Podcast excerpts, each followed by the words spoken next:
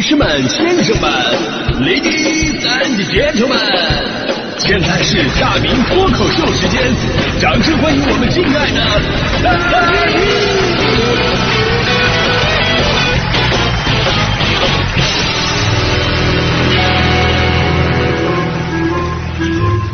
好，欢迎各位来到今天的大明脱口秀，我是大明啊。这几个月啊，咱们中国的演出市场真的翻天覆地哈。就是昨天热搜，很多朋友也都看到了，呃，关键词不是五月天就是阿信。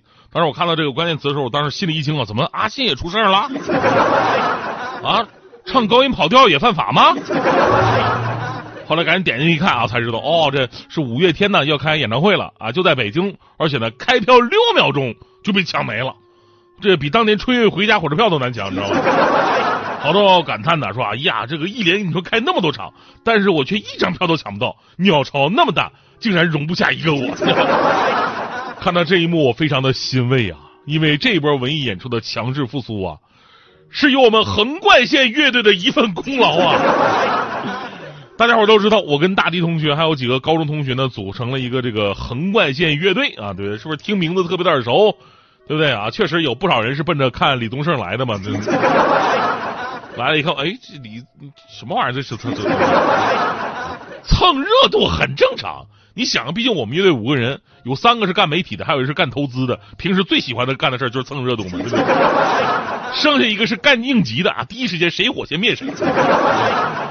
为什么说我们这个杂牌乐队？为这演出市场做出了一个很大的贡献呢，因为在今年的一月份，疫情管控刚放开的时候，我们这个乐队呢就举办了演唱会，当时的场面呢可以说是锣鼓喧天，鞭炮齐鸣，人们都纷纷的走出家门，哭着喊着要参加我们的演唱会。哪怕是上一次参加过我们二零一八年演唱会的朋友，还是咬牙说想继续参加，完全忘记了当年第一次参加之后的懊悔。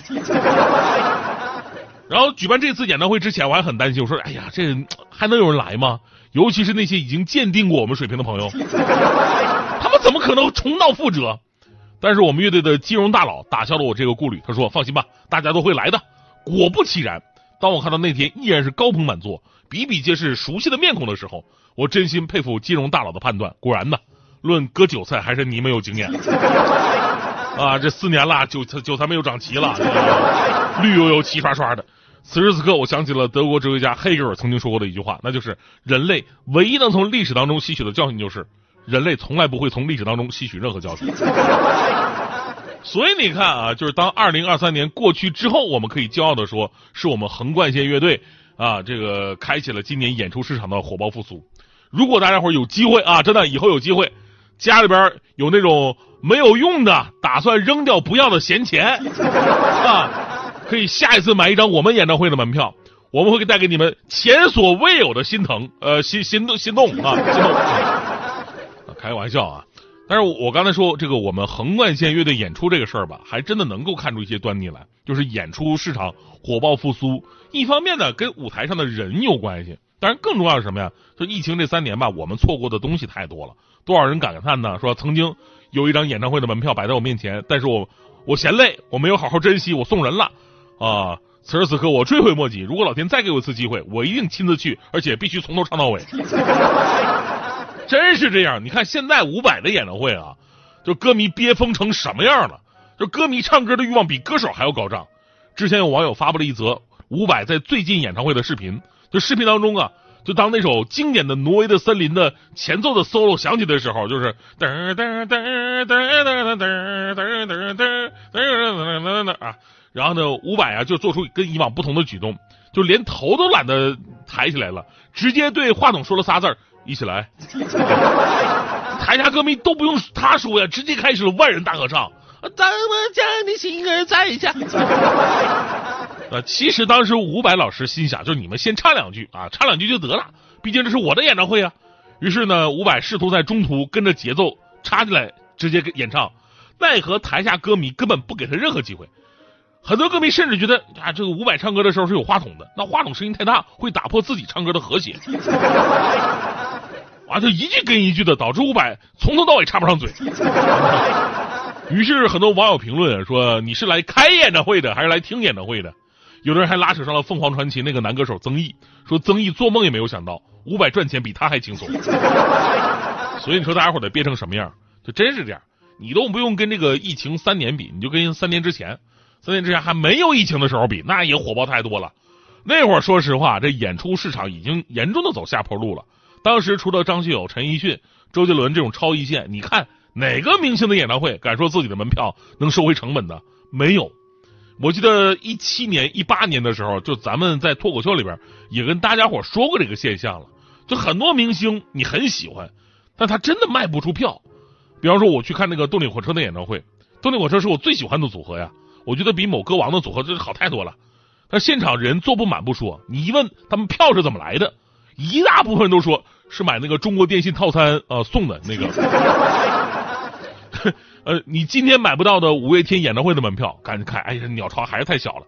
你要知道，当年著名音乐人黄国伦也在鸟巢开演唱会，上座率不到十分之一。当然，他也是这么想的：鸟巢怎么这么大？对吧？甜心教主王心凌成都演唱会，黄牛票都砸到手里边了。哎呦，这哭的黄牛这这这哭了。最后黄牛实在没办法，喊出了买荧光棒送门票。这当年的一个情况，现在你让王心凌再开个演唱会试试，我敢说女生都得被被那帮宅男们挤到外边去。你再把动力火车找来，你参加个音乐节，现场能嗨疯了。你再把黄国伦老师请到鸟巢去，我估计还得那样。那个黄老师，您如果听到的话，您别生气啊。其实我特别理解您，因为咱们两个其实是一种人，都是叫好不叫座类型的。别说花钱买票了。咱们免费的微信也没有几个人给我发呀！开个玩笑，咱们刚才还说到了音乐节啊，你会发现今年的音乐节啊比往年疯狂太多了。先甭说场面有多大，就说这影响力已经汇集到了周边各个消费领域。我记得前两天咱们还说过一个新闻呢，说这个五一假期，北京、上海、南京、成都十几个城市举办了三十多场音乐节，拉动了周边消费。不仅本地人来看，那好多外地人特意赶来看的。五一演出这两天，比方说这个北京草莓音乐节举办地的周边酒店预订量同比二零一九年增长了十八倍，北京无线音乐节举办地周边的酒店预订量比二零一九年增长了十六倍，而且现在这个音乐节的类型啊，细分的特别的好，太丰富了，你可以任意选择，比方说摇滚、呃布鲁斯、重型、爵士，反正哪个乐队都不承认自己是流行，反正啊。你要跟那个乐队说，哎呀，我特别喜欢听你们那首流行歌曲，他能能能弄死你，你知道吗？我一朋友啊也去凑热闹，他平时听也听乐队啊，但是他认为的乐队的东西啊，也就是像这个春风十里这种，对不对？哎呀，然后脑海当中那些这个什么摇滚的经典呢，也就是什么海阔天空啊，不再犹豫啊。结果呢，他去的是一个重型的现场，重型音乐你们知道吗？就是全场一句歌词都听不清那种。所有的歌手上去都是这种风格。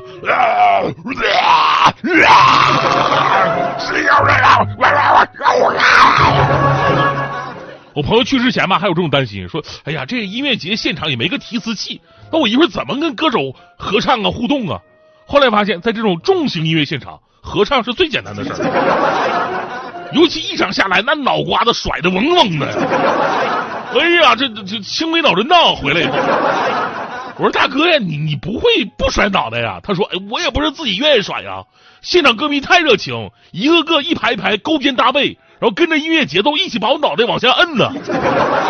我这抬起来，他们就摁下去；抬起来又被他们摁下去。离远了看，特别像是养鸡场，一群小鸡儿在吃米。所以啊，你看今年开始，演出市场真的开始火爆了啊，选择也越来越多。但是我们在这里呢，最后还是要温馨提醒各位朋友们啊，公共场合咱们还是得注意安全。尤其人多的地方，除了这个预防呃疾病传染之外啊，还有一点非常重要，那就是呃那种火越火爆的地方越重要，那就是一定要注意秩序啊，注意秩序，无论是进场还是散场，尤其是散场，包括中间这个大家伙一起嗨呀、蹦啊、互动的时候啊，呃，注意千万别发生踩踏事故啊！祝愿每个乐在其中的人都能够享受音乐的同时呢，也得注意安全啊！说实话，就是就我们那个横贯线那场演出啊，就发生踩踏了，嗯。就是因为当时舞台太小了啊，舞台太小了，大地把我的脚就给踩了。哎呦，新鞋，咱也不知道他是不是故意的，那太过分了。